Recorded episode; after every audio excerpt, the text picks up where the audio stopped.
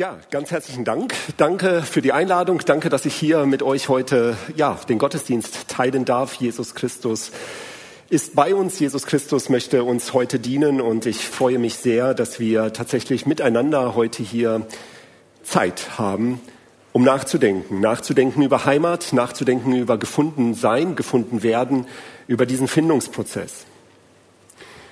Wenn ich unterwegs bin ähm, auf Dienstreise, dann schaue ich immer mal wieder nach den braunen Kulturanzeigeschildern auf den Bundesautobahnen.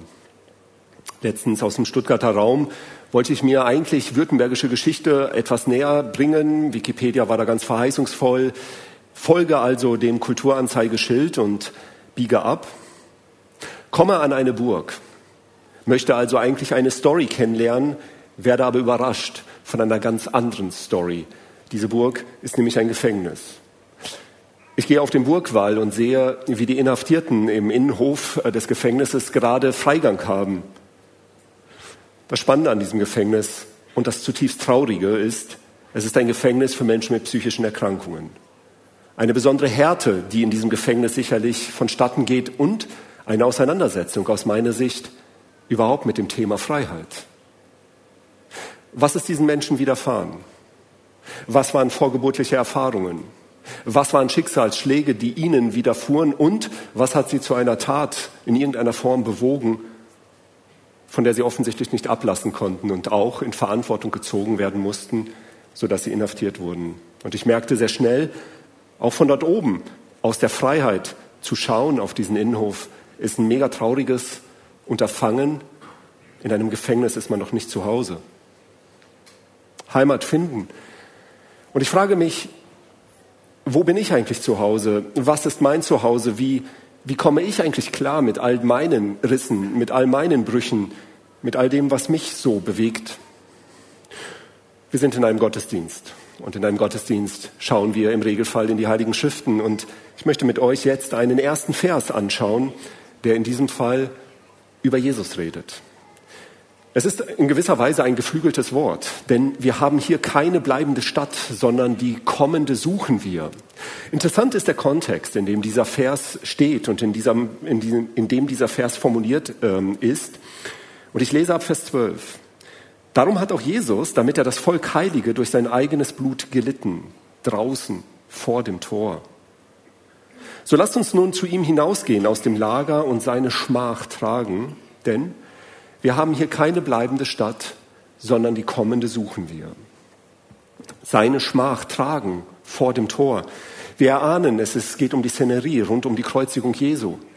Kurz bevor er sich hat zerreißen lassen für diese Welt, kurz bevor er, der ja ein Fremdling war auf Erden, der über sich selbst sagt, er habe keinen Ort, an dem er sein Haupt hinlegen könne, er, dessen vorgeburtliche Erfahrung der Himmel war und der zur Erde kam, er kommt und er wird vor das Tor am Ende des Tages verrecken und verenden, um der Menschheit Einheit zu ermöglichen, Frieden zu ermöglichen, um der Menschheit in irgendeiner Form Ganzheit zu schaffen. Denn wir haben hier keine bleibende Stadt, sondern die kommende suchen wir. Und ihr Lieben, die Story, die wir jetzt miteinander gleich bedenken werden und später wieder gleich münden werden, dann in weitere biblische Wanderungsgeschichten. Die Story, die ich jetzt erzählen möchte, also die von den sogenannten Russlanddeutschen, die möchte ich nicht erzählen im Sinne dessen, dass es eine besonders herauszuhebende Geschichte sei. Ich möchte sie vor allen Dingen nicht erzählen als eine Wir sind wir Geschichte. Ich bin auch wie Simon 2.0, 1981 in Bielefeld geboren, heißt also am Ende des Tages nicht vollendet in irgendeiner Form mit äh, der Sowjetunion oder wie auch immer in Kontakt und doch so unglaublich viele Dinge fühle ich ähm, und erahne ich, kommen nicht von hier und sind Teil letztlich eines großen Ganzen. Keine bleibende Stadt zu haben, das ist das neue normale Lebensgefühl. Wir leben im digitalen Zeitalter und es ist ja regelrecht ein Beschleuniger letztlich auch unter anderem von Heimatsuche geworden. World Wide Web. In Wahrheit ist es ja auch World Wide Lost. Es ist in gewisser Weise auch ein Verlorensein in einem, in einem allerlei, in einem unglaublich krassen Aushandlungsprozess, in dem wir alle stehen. Tausend Sachen gibt es zu entscheiden. Letztens in der Frankfurter Allgemeinen hieß es in einem Artikel, 20.000 Entscheidungen trifft ein Mensch pro Tag hier im Westen. Das konnte ich kaum glauben. Aber ich glaube, da muss was dran sein. Wir sind müde zum Teil von Entscheidungen, müde von Aushandlungen, müde einfach von ständiger Neuerkenntnisnahme, die wir möglicherweise auch nicht zwingend immer einordnen können. Wir sind auf Heimatsuche. Ich möchte jetzt diese Geschichte erzählen. Ich möchte diese Geschichte erzählen, nicht ohne später dann auch zu münden in einen Rahmen, dem ich dieser Geschichte geben möchte. Und dieser Rahmen, wie er sich auch hier im Gottesdienst in einer Kirche gehört, wird auch durchaus eben eine christliche Story werden. Aber jetzt möchte ich zunächst erstmal die Story der Russlanddeutschen so erzählen, wie ich es kann, in so wenigen Minuten und euch mit hineinnehmen in eine Geschichte, wie ich finde, voller Sehnsucht und auch voller Hoffnung, aber letztlich auch ähm, voller Zerrissenheiten und Geborgenheitswünschen. Ich möchte starten, indem wir uns drei Themen ganz grundsätzlich einmal kurz annähern, die mir am Museum immer wieder begegnen. Das sind sozusagen in gewisser Weise so die Kernfragen, die mir immer wieder ähm, quasi, ja, die mir immer wieder begegnen und von denen ich glaube, dass sie zur Klärung vielleicht etwas beitragen können, damit es nicht sozusagen so ganz im Unreinen bleibt, auch begrifflich, womit wir es hier eigentlich zu tun haben. Ich möchte nämlich die Frage klären, woher kommt eigentlich der Name Russlanddeutsch? es ist ja ein, ein, ein, ein Begriff, wenn man so will, der in gewisser Weise eine Art Containerbegriff zu sein scheint. Also so groß, dass man irgendwie wahnsinnig viel da hineinfassen kann, aber er ist eigentlich weitestgehend definierbar. Zu Beginn des 20. Jahrhunderts wurde aus dem Deutschen Reich eine Begrifflichkeit gesucht für Personen, die im Russischen Reich als Deutsche lebten, und man nannte sie die sogenannten Russländisch-Deutschen. Von dort her abgeleitet ist der Begriff Russlanddeutsch und hat sich in der Forschung und hat sich auch juristisch etc. weiter gefestigt und gesetzt. Er bezieht sich also nicht auf die russische Föderation heute, sondern er bezieht sich auf das Russländische Reich, auf das russische Reich, wie wir es nennen. Und von dort her kommt dieser Name. Wenn eine, so eine Person beispielsweise in den 60er Jahren in Kirgistan geboren wurde, dann ist er ein Russlanddeutscher. Klingt irreführend, ist aber so, ähm, weil er sozusagen Vorfahren hat, die aus dem russischen Reich stammen. Warum sind Russlanddeutsche in Deutschland? Das ist eine Frage, die tatsächlich überraschend kompliziert ist. Sie sind nämlich nicht lediglich hier, weil sie deutsche Vorfahren haben oder weil sie eine deutsche Staatsbürgerschaft hatten oder haben, sondern sie sind hier und seit 1992 mit der Spätaussiedlergesetzgebung ist das grundgesetzlich verankert. Sie sind hier, weil sie ein Kriegsfolgeschicksal tragen. Das ist sehr interessant, weil das Thema Kriegsfolgeschicksal ähm, ist sozusagen eines, das kennen wir aus unterschiedlichen anderen Zusammenhängen. Denn wenn die Bundesregierung sagt, okay, die Verfassung, es ist uns wichtig, dass wir im Grundgesetz verankern, dass wir sozusagen auch ein Kriegsfolgebereinigungsgesetz dort hineinbringen. Das heißt, dass wir Personen, die äh, in besonderer Härte mit den Verbrechen des Nationalsozialismus in eine Verbindung gebracht wurden, dass wir ihnen Privilegien aussprechen, dann scheint uns das natürlich logisch zu sein. Und das kollektive Gedächtnis wird jetzt hier zumindest bei jedem anschlagen, der hier in Deutschland bildungssozialisiert wurde, ähm, wenn ich sage, dass Personen mit jüdischem Hintergrund grundsätzlich auch ein privilegiertes Zuwanderungsrecht nach Deutschland haben. Hallo, natürlich, Holocaust, damit ist alles gesagt. Was für eine Härte und natürlich auch, wie wichtig, dass der Gesetzgeber das sozusagen würdigt in der Weise, als dass er diesen armen Menschen und den Nachfahren am Ende ähm, diese ähm, Heimat hier auch ermöglichen will und ermöglichen kann. Russlanddeutsche sind nicht über dieselbe Ebene unterwegs, aber es spricht viel dafür, um mal in diesem Bild zu bleiben, dass es wichtig ist, auch mal dort zu definieren, ja, aber was sei denn Ihr Kriegsfolgeschicksal, das so massiv ausgefallen ist, dass es tatsächlich den Gesetzgeber dazu gebracht hat, diese Personengruppen entsprechend in Deutschland hier aufzunehmen, zu integrieren und sozusagen hier mitleben zu lassen.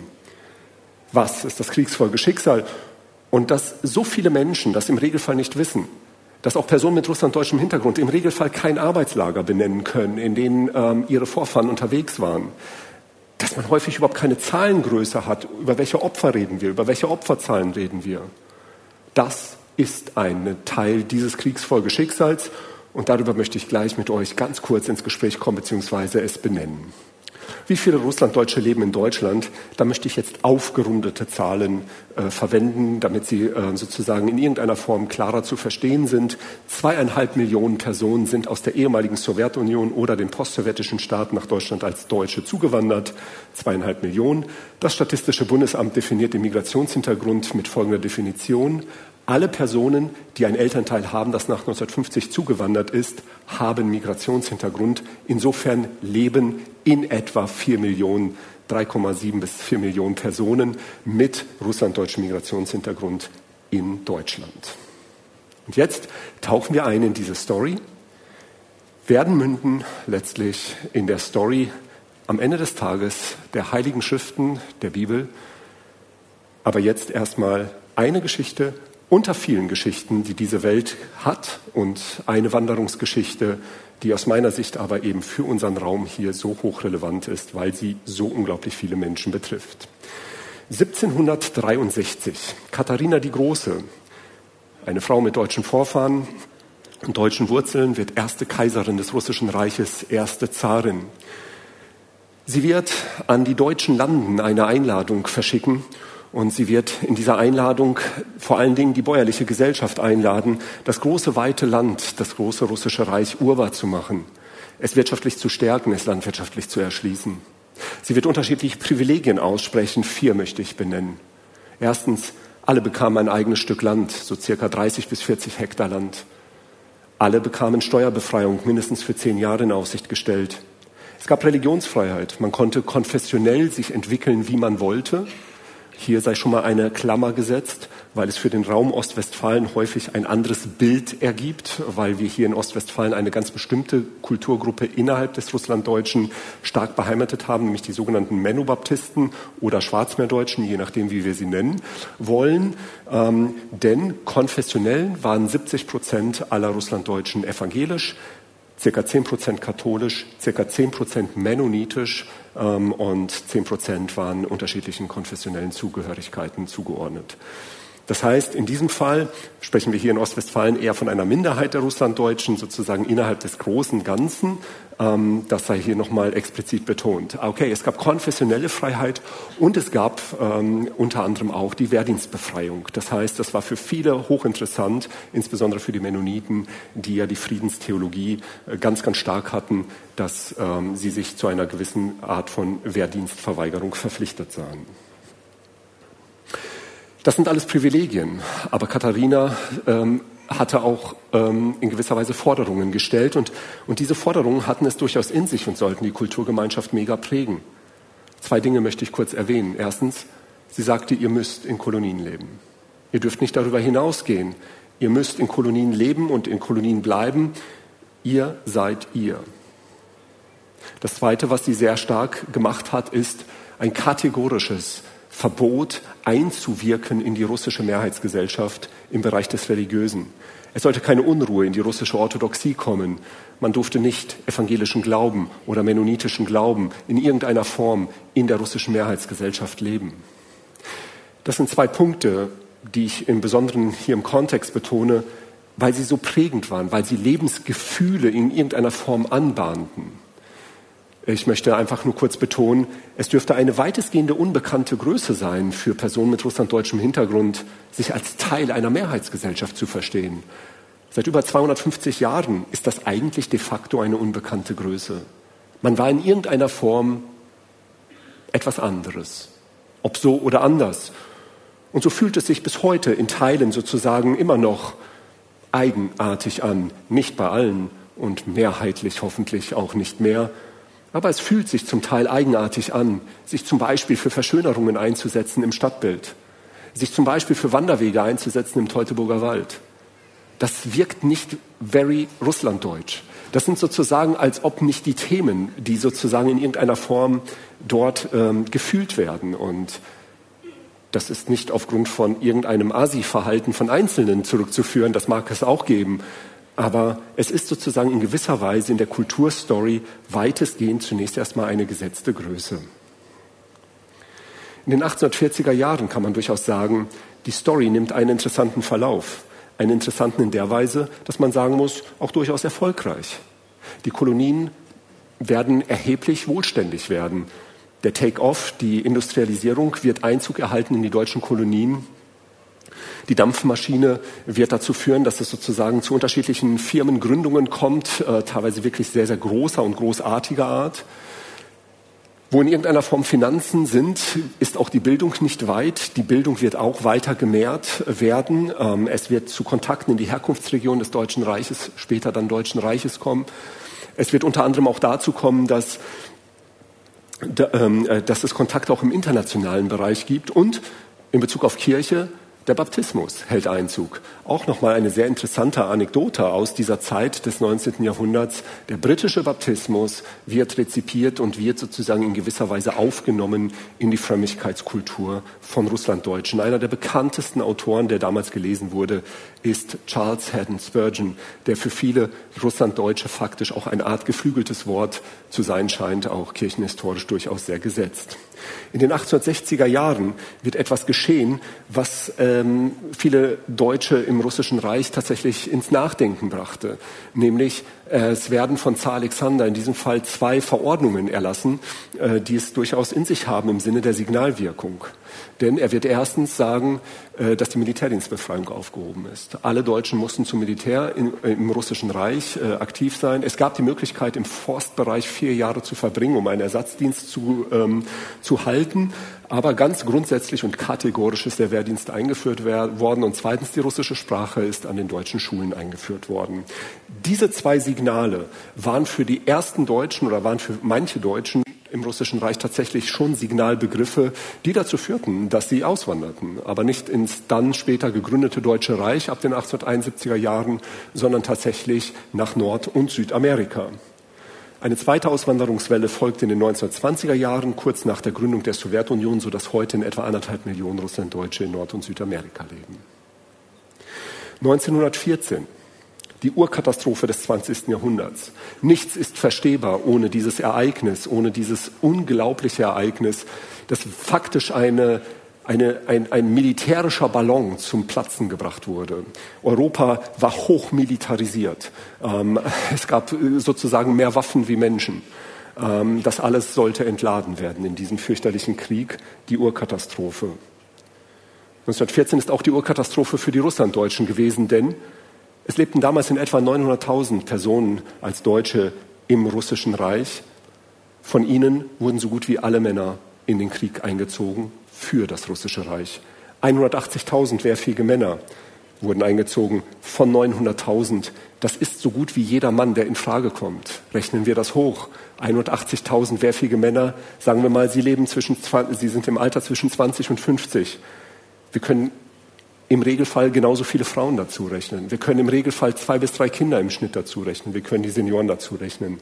Wir kommen schnell zu der ganzen Größe 900.000.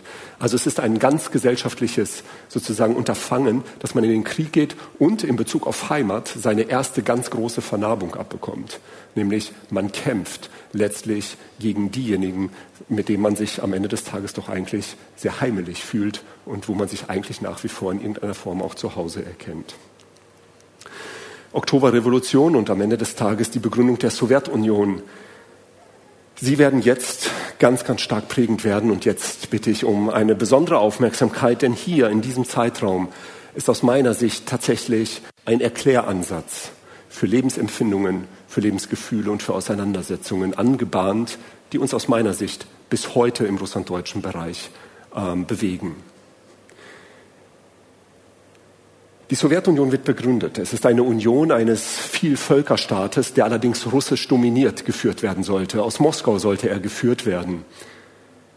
Es ist ein Vielvölkerstaat. Wir sprechen von über 26, von 26 Teilstaaten, von Teilkulturen, die in diesem Vielvölkerstaat unterwegs waren. Was waren das für Völker? Nur mal so.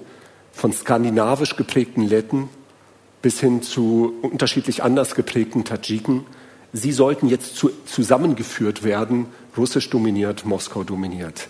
Ein krasses Unterfangen, wovon wir eigentlich jetzt schon erahnen müssten, wie soll das denn funktionieren? Und es entstand die Idee, und diese Idee wird Lenin entwickeln, nämlich es entstand die Idee von einem sogenannten neuen sowjetischen Menschen, ein regelrecht religiös überhöhter Begriff. Er wollte einen neuen Menschen bauen, er wollte ihn bauen, er wollte ihn schaffen. Das ist schon eine sehr, sehr krasse Situation, dass dieses geflügelte Wort, der neue Mensch, sich damals durchsetzte. Wie sollte man zu einem neuen Menschen werden? Wie sollte man, egal welche Herkunft man hat, ob man Lette, Tadschike oder Deutscher war, ob man Russe oder Kirgise war, wie sollte man jetzt sozusagen zu einer wie auch immer gearteten Einheit finden über Gewalt? Wie sah diese Gewalt aus? Ich möchte Bilder verwenden, die mir helfen. Der Mensch, so das Menschenbild von Lenin und Stalin, ist nicht in erster Linie hier. Das Menschsein ist nicht in erster Linie hier, nah am Herzen, sondern es ist in erster Linie hier. Es ist sozusagen eine Kopfsache. Es entsteht das Bild, dass es möglich sei, dass ein Mensch ausgesteckt werden könnte, dass er in eine Selbstvergessenheit hineingeraten könnte und dass er neu eingesteckt werden kann, um in irgendeiner Form zu funktionieren in einem ähm, sozusagen Apparat voller Arbeiter. Das ist die Grundidee und sie wurde vollzogen. Eigentlich ist die Geschichte, die ich jetzt exemplarisch von Russlanddeutschen erzähle, auch die Geschichte von Kirgisen, Kasachen, Letten etc. Ich kann jetzt nur die Deutsche erzählen, aber ich will jetzt schon anbahnen, sie eignet sich eigentlich optimal, um in ein Gespräch mit anderen Kulturen zu kommen, die ähnliche Erfahrungen haben. Wie wird Lenin und anschließend dann sofort auch Stalin ab den 20er Jahren diesen Aussteckprozess sozusagen vollziehen? Und ich möchte das tun in, oder mit euch ähm, sozusagen ähm, äh, bildhaft äh, benennen, indem ich eine quasi eine Art Leine hier jetzt so aufspanne und an, auf, auf diese Leine jetzt unterschiedliche Laken aufhängen möchte.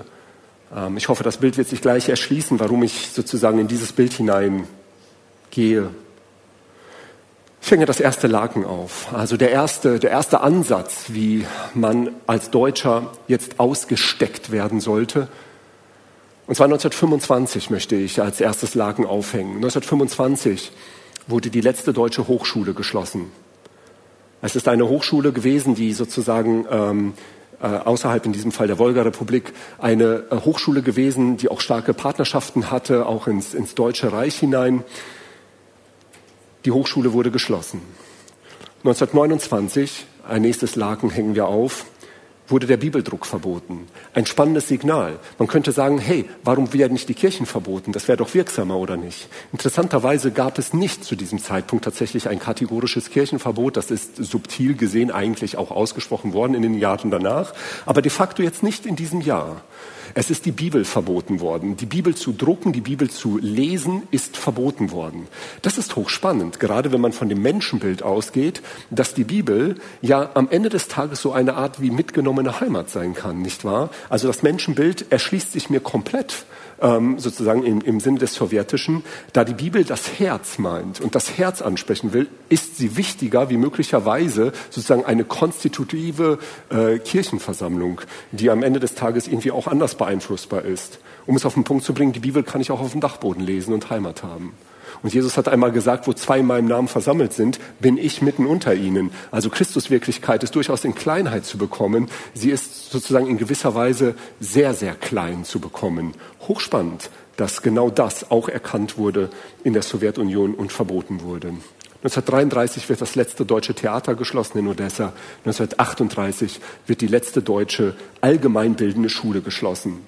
Diese vier Laken haben wir jetzt hier hängen. Also Laken 1, Hochschulschließung, Laken 2 Bibelschließung in Anführungsstrichen, Laken 3 Kulturschließung, Laken 4 äh, Allgemeinbildung, die eingestellt wird. So, und jetzt könnte man sagen, okay, jetzt passen wir mal auf, denn was ist mit den Lehrstuhlinhabern? Was ist mit den ganzen Professoren gewesen, die ja jetzt keine Hochschule mehr haben, aber ja weiter erzählen können? Sie sind ja nicht dumm geworden, nur weil sie keine Hochschule mehr haben. Man könnte sagen, wie ist das mit den Kulturschaffenden gewesen? Wie ist das mit den Pastoren, mit den Predigern gewesen? Wie ist das mit den Lehrkräften, mit den Lehrern gewesen? Sie alle sind doch sozusagen in gewisser Weise jetzt nicht einfach ihrer Kompetenz beraubt, nur weil sie jetzt nicht mehr den Ort haben, an dem sie wirken können.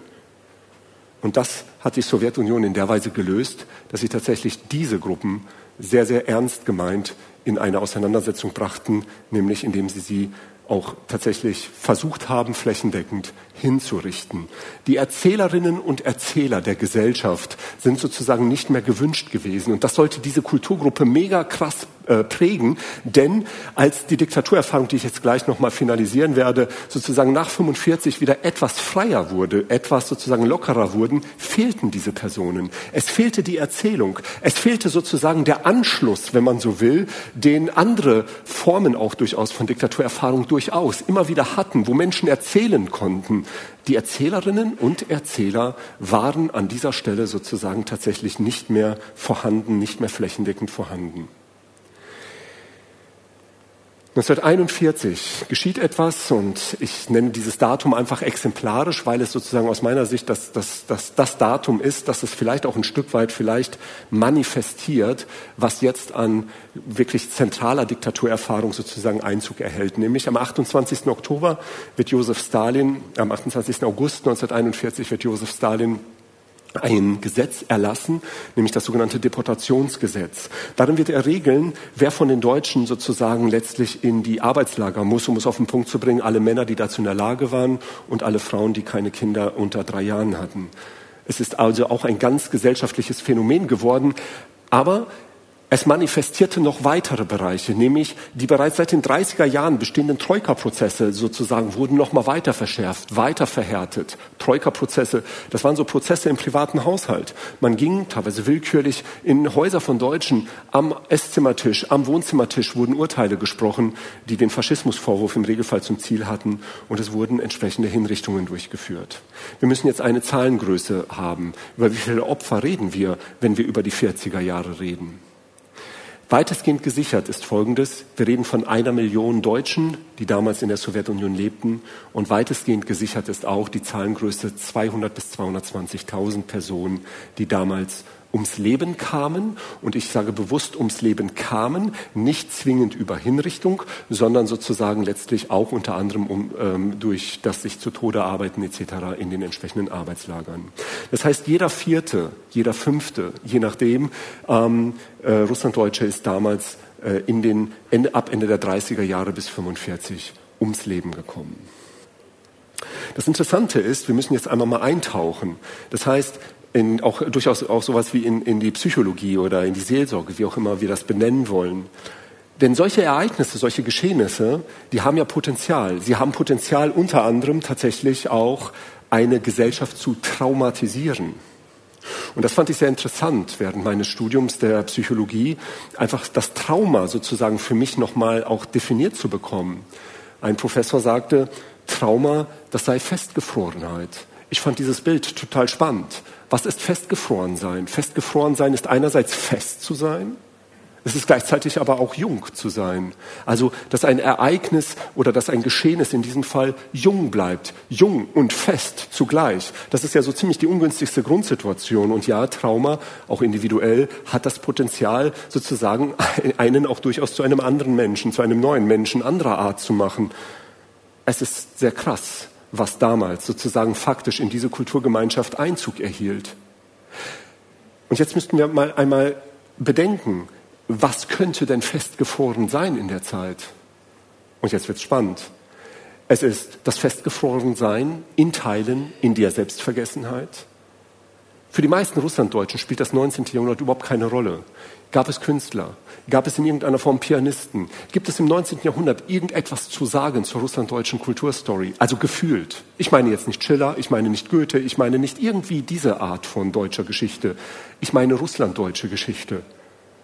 Ich kenne so gut wie keinen Russlanddeutschen, der mir aus dem 19. Jahrhundert irgendetwas benennen könnte als kulturelles Gedächtnis. Ich auch nicht. Sind wir so geschichtslos oder wie? Haben wir keine Story. Was ist los? Sie ist gelöscht und eingefroren. Es sind aber noch andere Dinge eingefroren. Wir sind hier in Gemeinde, wir sind hier in Kirche und ich möchte einfach mal ein Beispiel erwähnen, das wir unter anderem am Museum auch ausstellen können und äh, ausgestellt haben. Eine Kirchengemeinde. Eine Kirchengemeinde, in diesem Fall eine mennonitische Kirche, die entsakralisiert wurde in den 30er Jahren. Kreuz weg, Altar weg, all diese Dinge weg. Und jetzt wird in dieser Kirche ein sogenanntes Clubhaus durchgeführt. Clubhaus, wie muss man sich das vorstellen? Es ist einerseits eine Art Dorfgemeinschaftshaus der Sowjetunion gewesen, aber es wurden auch politische Veranstaltungen dort durchgeführt. Politik, krasses Ding, Kirche und Politik, im Regelfall ein Spannungsverhältnis unter russlanddeutschen Gläubigen. Es wurden aber noch andere Dinge dort getan, nämlich nachdem man Politik gemacht hat, hat man getanzt und Karten gespielt. Man hat geraucht und man hat getrunken. Aus meiner Sicht sind das Signalworte. Und alles, was wir hier in den 80er, 90er Jahren zurechtgeruckelt haben in Ostwestfalen unter den Gemeinden, hatten unter anderem diese Themen. Es sind Dinge aufgetaut, es sind Dinge verarbeitet worden und unterschiedlich gelöst worden.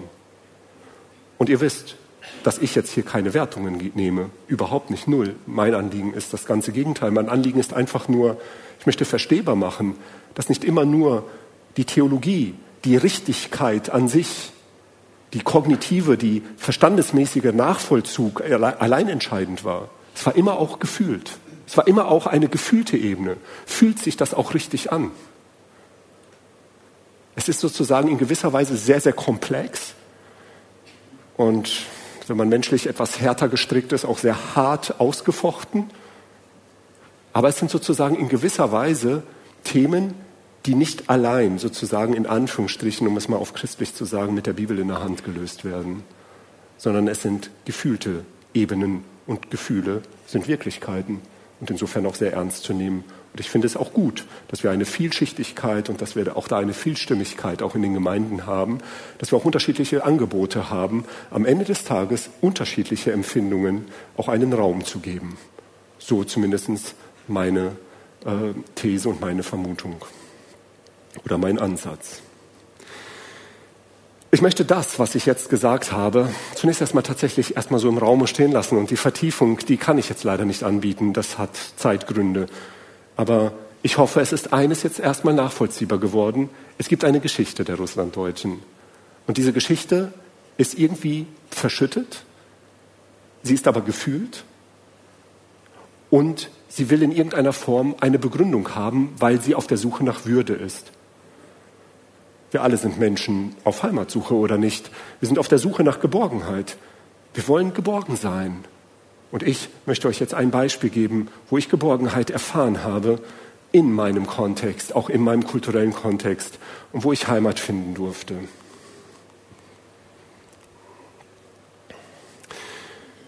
Heimat finden durfte. Ein Gefäß mit Rissen und Brüchen, wie wir alle. Ich möchte euch die Geschichte meines Opas erzählen. Es ist die Geschichte eines Mannes aus meiner Sicht, die total lieblich ist, obwohl sie mega zerrissen ist.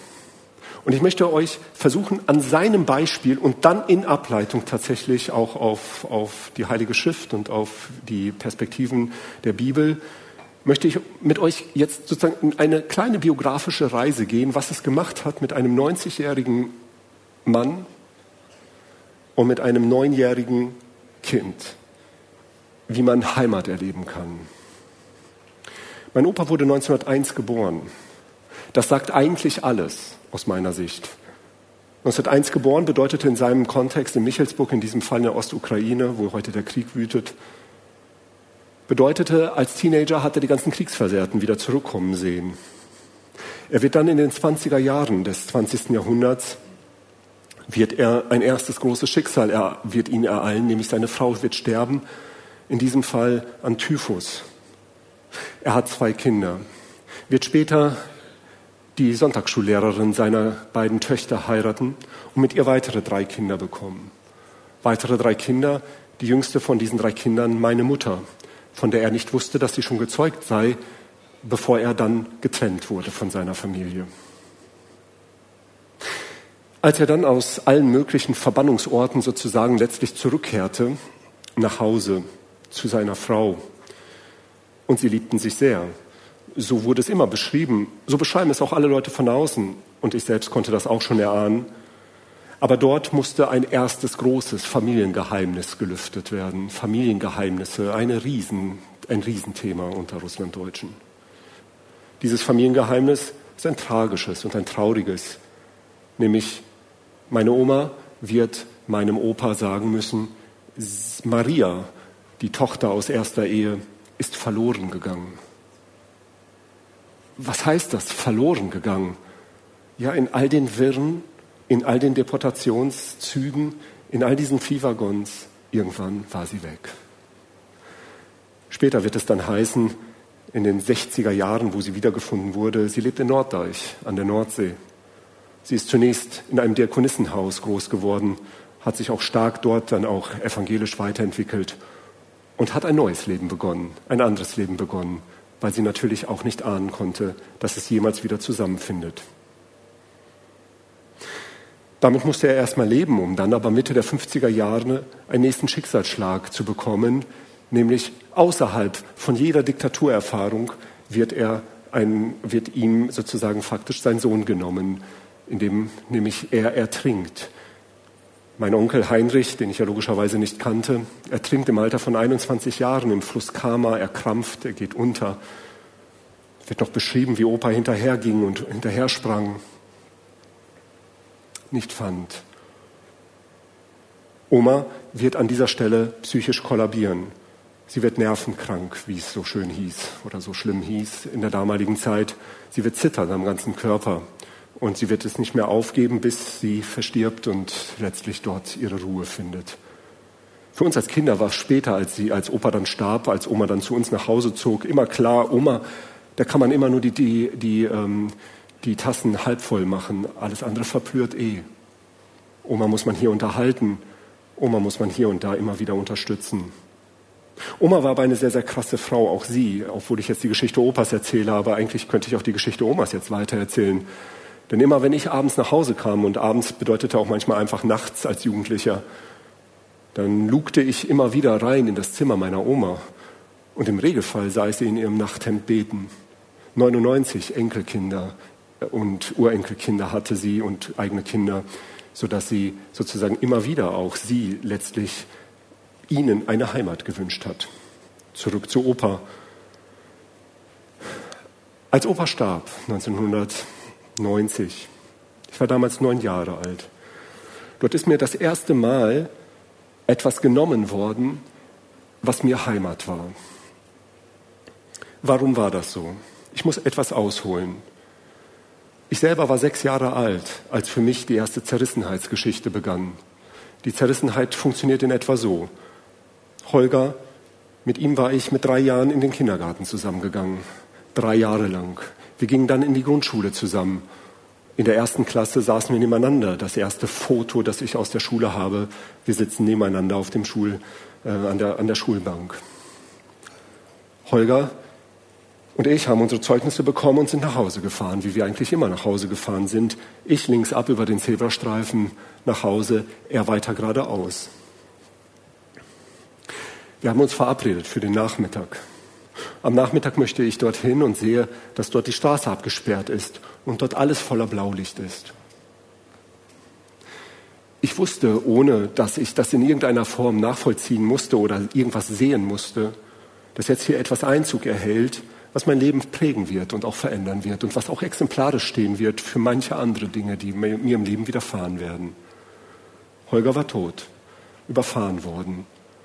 Und ich ging an die Windwehe, ein kleiner Bach bei uns im, ähm, im Ort in Leopoldshöhe, und schmiss Steine in den Bach. Und schmiss und schmiss und schmiss. Und auch dieses Jahr habe ich Steine dort hineingeschmissen. Ich schmeiße dort immer Steine hinein, wenn ich irgendwie wieder das Gefühl habe, es zerrinnt irgendetwas in meinem Leben. Es wird mir wieder etwas genommen. Es ist wieder irgendein Riss, der sich anbahnt in in Sichtweite. Es sind viele Dinge später dann in meinem Leben noch geschehen, die tatsächlich hier erwähnt werden könnten, aber vielleicht auch nicht hier in der Öffentlichkeit, sondern eher im Zweiergespräch. Es sind aber große Zerrissenheitsgeschichten. Risse und Brüche spielen eine krasse Kategorie in meinem Leben. Als ich neun Jahre alt war und das letzte Mal auf dem Schoß von meinem Opa saß, erahnte ich, dass jetzt meine Heimat genommen wird, weil er mir immer zum Ausdruck gebracht hat, was Heimat ist, nämlich auf seinem Schoß bin ich ganz. Auf seinem Schoß habe ich tatsächlich verstanden, hier bin ich Mensch. Er versteht mich. Als Holger starb, war ich bei Opa. Bei einem Leben, das entsprechend Risse und Brüche kannte. Opa hatte eine Story. Und Opa hat seine Story, als er 1973 nach Deutschland äh, gekommen ist, auch so gelebt. Er hat sich um evangelische russlanddeutsche Christen gekümmert, weil er schon erahnt hatte, es wird zu einem großen Konflikt kommen, nämlich in der evangelischen Kirche werden sie nicht ankommen können, weil sie die Liturgie möglicherweise nicht verstehen, die Sprache nicht, was auch immer. Sie werden in den Freikirchen der Russlanddeutschen nicht ankommen, weil sie scheinbar falsch getauft sind. Er scharte sie um sie. Ich fand das immer bemerkenswert. Ich habe das geliebt, so mit unterschiedlichen Christen, Katholiken und Evangelischen groß zu werden. Mein Opa hat sich eingebracht für Menschen mit Behinderung. Bethel, Bielefeld, das war für ihn irgendwie ein Zusammenhang. Lobetal, davon hat er gehört in der Sowjetunion, dass es das gäbe, in Bielefeld eben, dass der Ort, an dem Bodelschwing entsprechend das Tal eröffnete für Menschen, die es schwer haben. Warum hatte Opa so eine Ganzheit? Warum hatte Opa der eine so erkrankte Frau hatte, der einen ertrunkenen Sohn hatte, eine verloren gegangene Tochter, eine Tochter, die er in den ersten Jahren gar nicht miterlebt hatte, eine Frau, die verstarb, der in irgendeinem Form in so einem Leben unterwegs war, dem so ein Leben anvertraut hat. Warum war er ganz? Wir lesen in dem Psalm 119 folgende Worte. Öffne mir die Augen, dass ich sehe die Wunder in deinen Worten. Öffne mir die Augen, dass ich sehe die Wunder in deinen Worten. Ich bin ein Gast auf Erden. Meine Seele verzerrt sich vor Verlangen nach deinen Worten alle Zeit. Das sind hier krasse Ausdrücke. Und dieser Ausdruck, den möchte ich auf Opa beziehen. Opa war in diesem Wort drin.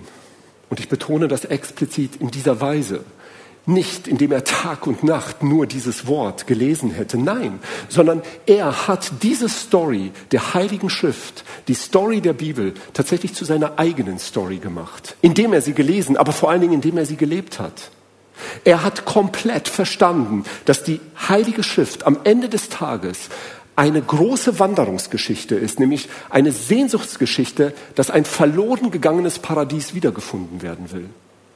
Das ist die Story der Heiligen Schrift. Von Anfang bis Ende. Ein Paradies ist verloren gegangen. Es ist ein Riss und ein Bruch, der unwiderruflich in diese Welt hineingekommen ist. Diese Welt kennt ein Normales, nämlich Gewalt. Und diese Welt kennt ein Normales, und das ist Krieg. Das ist die Kontinuität. Wenn es eine Garantie geben wird in diesem Leben, die ein Mensch, jeder Mensch hat, ist tatsächlich, dass er am Ende des Tages Leid erleben wird. Und der Tod ist nun mal das größte Leid, das wir ertragen müssen.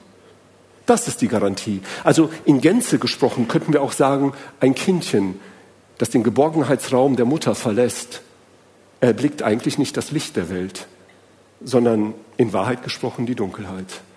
Nämlich nachdem es die Geborgenheit der Mutter verlassen hat, wird die erste Tischkante die erste Narbe verursachen und wird die erste Beleidigung die erste innere Vernarbung verursachen. Und es wird Taten geben. Und dann werden Menschen, die es ganz schlimm getroffen hat und die dann auch noch verantwortungslos handeln, werden in Gefängnisse, in Burgen, in Stuttgart oder wo auch immer untergebracht werden. Das ist die Lebensrealität. Opa lebte in dieser Wirklichkeit hier. Er lebte in einer Wirklichkeit, dass es eigentlich auf dieser Erde keinen Ort geben wird, wo er sein Haupt hinlegen kann, aber dass es ein Wort gibt, in dem er zu Hause ist. Ein Wort, das Fleisch wurde. Auf gut Deutsch gesagt, Mensch wurde. Johannes 1, Vers 14. Und das Wort ward Fleisch und wohnte unter uns. Und wir sahen seine Herrlichkeit, eine Herrlichkeit als des eingeborenen Sohnes vom Vater, voller Gnade und Wahrheit voller Gnade und Wahrheit. Hier ist mal ein Wort, also das ist ja mal ein Wortbezug, das ist ein Wort in Beziehung, das ist ein Wort in, in einem Beziehungsgeschehen. Ich kann gar nicht ablassen davon, sozusagen ein Verlangen zu haben nach diesem, in diesem Fall Jesus Christus, der was, der meinem Leben einen Rahmen gibt, der meinem Leben eine Sinnstiftung ermöglicht, der meinen Zerrissenheiten in irgendeiner Form Würde ermöglicht. Und das ist aus meiner Sicht das, was wir dann in Hesekiel lesen. Und ich will euch ein neues Herz und einen neuen Geist in euch geben. Und ich will das steinerne Herz aus eurem Fleisch wegnehmen und ich will euch ein fleischernes Herz geben. Ich möchte euch ein lebendiges Leben ermöglichen, ein lebendiges Herz. Und ihr Lieben, in Anbetracht dieser Lebensschicksale, unter anderem die meines Großvaters, meines eigenen, deines Lebens, der Story der Russlanddeutschen unter anderem. Es gibt eigentlich nur zwei Möglichkeiten, wie du da rauskommst. Das eine ist tatsächlich, man versteinert. Und ich kenne Härte auch in dem Kontext von Russlanddeutsch. Aber sowas von. Alter. Also, vor allen Dingen auch da ein fleischernes Herz zu bekommen, ein lebendiges Herz, ein gütiges Herz, ein Herz, das Geborgenheit vermittelt, das mit seiner Story für andere auch einen Sinn ermöglichen möchte.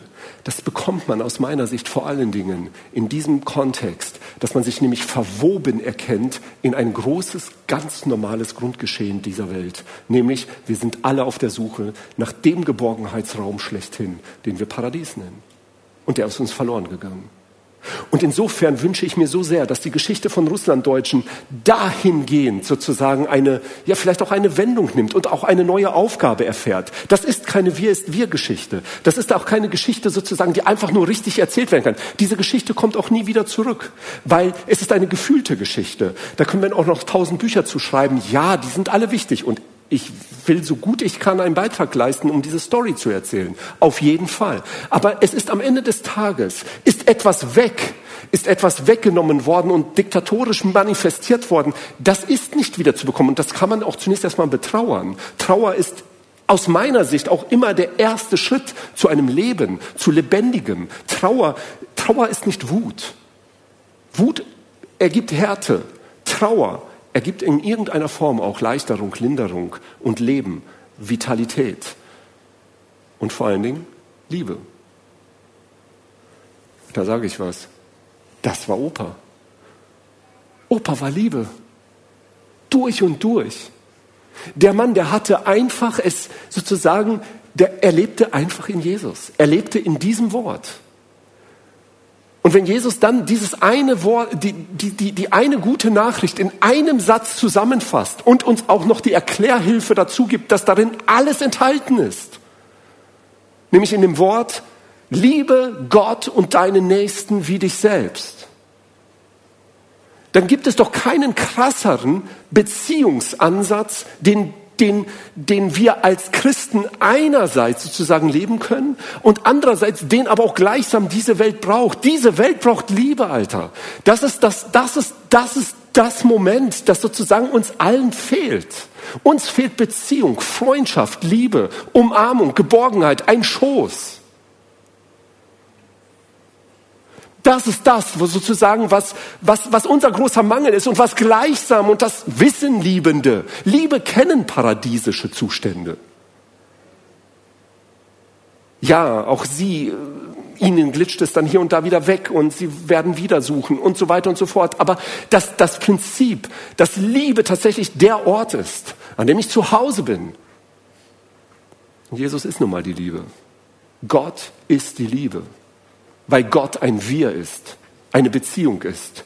Der Vater, der Sohn, der Heilige Geist, sie lieben sich. Und dann schickt der, so der Vater den Sohn zur Erde, Alter, und sagt, lass dich zerreißen für sie. Zeig ihm die Liebe. Die wandern da unten alle daher. Kriege und Kriegsgeschrei, Alter. Zeig ihm, was Liebe ist. In Matthäus 17 gibt es eine ganz krasse Story, die mir diese Woche vor Augen geführt wurde. Die Verklärung Jesu. Er wird auf einen Berg geführt. Und auf diesem Berg sieht ihn Petrus sozusagen gewisserweise hell leuchtend. Und, und Petrus wird sagen, ey Jesus, lass uns hier Hütten bauen. Hier ist es so schön, das ist Heimat. Und Jesus sagt zu ihm, schweig noch ein wenig darüber, was du jetzt gesehen hast, dass du dich so wohlfühlst auch. Subtext, ich werde dich übrigens der einst fragen, ob du mich lieb hast. Und du wirst mir sagen dürfen, du weißt, dass ich dich liebe. Aber jetzt schweig noch und wir gehen runter. Und als er unten war vom Berg, als der erhabene, der alleinstehende Christus, begegnet ihm ein Vater, der zerrissen ist. Jesus, mein Sohn wirft sich ins Feuer und will sich ertränken. Und der Erhabene, der eine, der die Liebe ist, geht wieder zu den Zerrissenen, die auf dem Wege sind und sozusagen ihr Leben nicht verstehen, ihr Schicksal nicht verstehen, zerbrochen sind an dem, was das Leben ihnen zugemutet hat. Wanderungsgeschichte ist die normale Geschichte. Alle anderen Heimaten führen zu nichts, im schlimmsten Fall ewig zu Krieg. Nation, egal wie wir sie nennen, die anderen Heimatbegrifflichkeiten, die wir hier so eingeführt haben, sie haben alle den Beweis geliefert. Es sind eigentlich nicht Eingrenzungsräume, es sind Abgrenzungsräume. Damit kommen wir nicht weiter. Wir brauchen Liebe und Frieden. Und Jesus hat alles gegeben, um dem Gott der Liebe ein Gesicht zu geben, indem er Wort wurde für uns, das dir sagt, ich liebe dich. Gnade sei mit euch und Friede von dem, der da ist. Jesus ist hier unter uns und möchte uns mit Frieden beschenken. Und der da war, wir haben sein Gesicht gesehen, Leute. Er hat zum Schluss nochmal geschrien, Vater, nimm den Kelch von mir. Mein Gott, mein Gott, warum hast du mich verlassen? Er ließ sich zerreißen damit die Liebe siegt, damit die Liebe stärker wird, als der Tod es ist.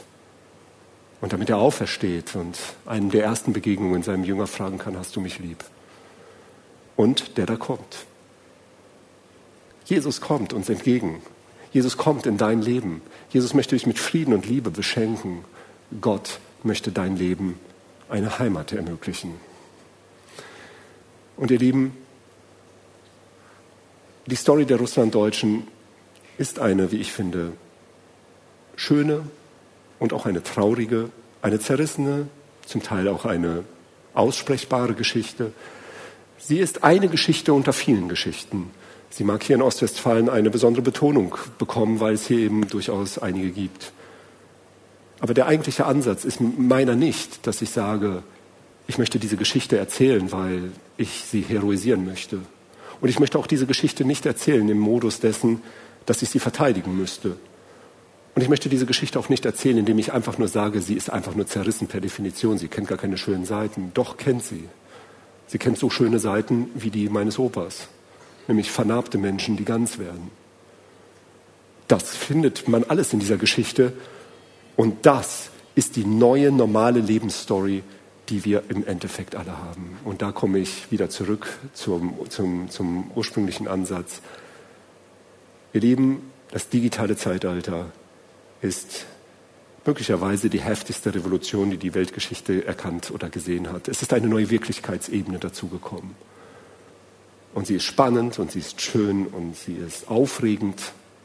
Sie ist bisweilen herausfordernd und sich selbst verändernd. Aber sie ist eines. Sie ist am Ende des Tages unter anderem jetzt, wo sie implementiert ist, auch ein großes Sehnsuchtsmoment, dass doch das Worldwide in irgendeiner Form auch wieder etwas kleiner wird und zu uns kommt. Und dass wir sozusagen im anderen, im Du, in dem wir lieben, in dem wir sozusagen Freunde werden, Heimat finden. Das ist für mich die Geschichte unter anderem der Russlanddeutschen. Ein kleiner Ausschnitt an dieser Stelle, den ich euch nur geben konnte, den wir möglicherweise an anderen Stellen vertiefen können und auch noch mal viel historischer werden können. Aber am Ende des Tages wünsche ich euch allen Heimat. Ein Ort, wo ihr da sein könnt, geborgen sein könnt, angenommene seid. Oder um es in einem kindlichen Modus zu sagen, wo ihr einen Schoß findet. Wir beten. Unser Vater, und so möchte ich dir herzlich danken, dass du ein solcher Gott bist, voller Gnade und Wahrheit. Du liebst uns. Vater, es ist unermesslich einfach, wie, wie krass du diese Geschichte einfach gemacht hast. Dass du bereit warst, einfach letztlich den Himmel zu verlassen, zu kommen zur Erde, in Jesus Christus Gestalt angenommen hast, dir ein Gesicht gegeben hast und dieses Wort gewordene, dieses fleischgewordene Wort, dieses lebendige Wort schaut uns an. Und es schaut uns an und möchte uns ganz werden lassen. Es schaut uns an und möchte uns einen Rahmen geben für unser Leben möchte uns Ganzheit ermöglichen in all dem vielen. Vater, gibt das die Story auch der Russlanddeutschen, dazu beiträgt, dass wir uns neu mit Heimat auseinandersetzen, aber dass wir nicht den Heimaten folgen und den Heimatversprechen, die alle gescheitert sind. Zu viel Nationalismus, zu viel Krieg, zu viel Destruktives hat diese Welt schon erlebt. Vater, wir brauchen eine andere Heimat. Wir brauchen eine Heimat in dir und eine Heimat, die uns in die Liebe führt und in die Geborgenheit und in die Annahme. Schenke, dass wir so eine Heimat für andere Menschen werden können. Gib, dass wir Freunde sind. Jesus, ich danke dir von Herzen, dass du uns liebst. Und ich danke dir, dass deine Geschichte Sinn ergibt und dass meine Geschichte Sinn ergibt und dass unsere Geschichten Sinn ergeben. Und danke, dass sie uns einladen, in ein Gespräch zu kommen und das Leben miteinander zu gehen und zu teilen. So segne du, Vater, all diejenigen, die jetzt hier vor mir sitzen. Und gib ihnen, was sie brauchen. Amen.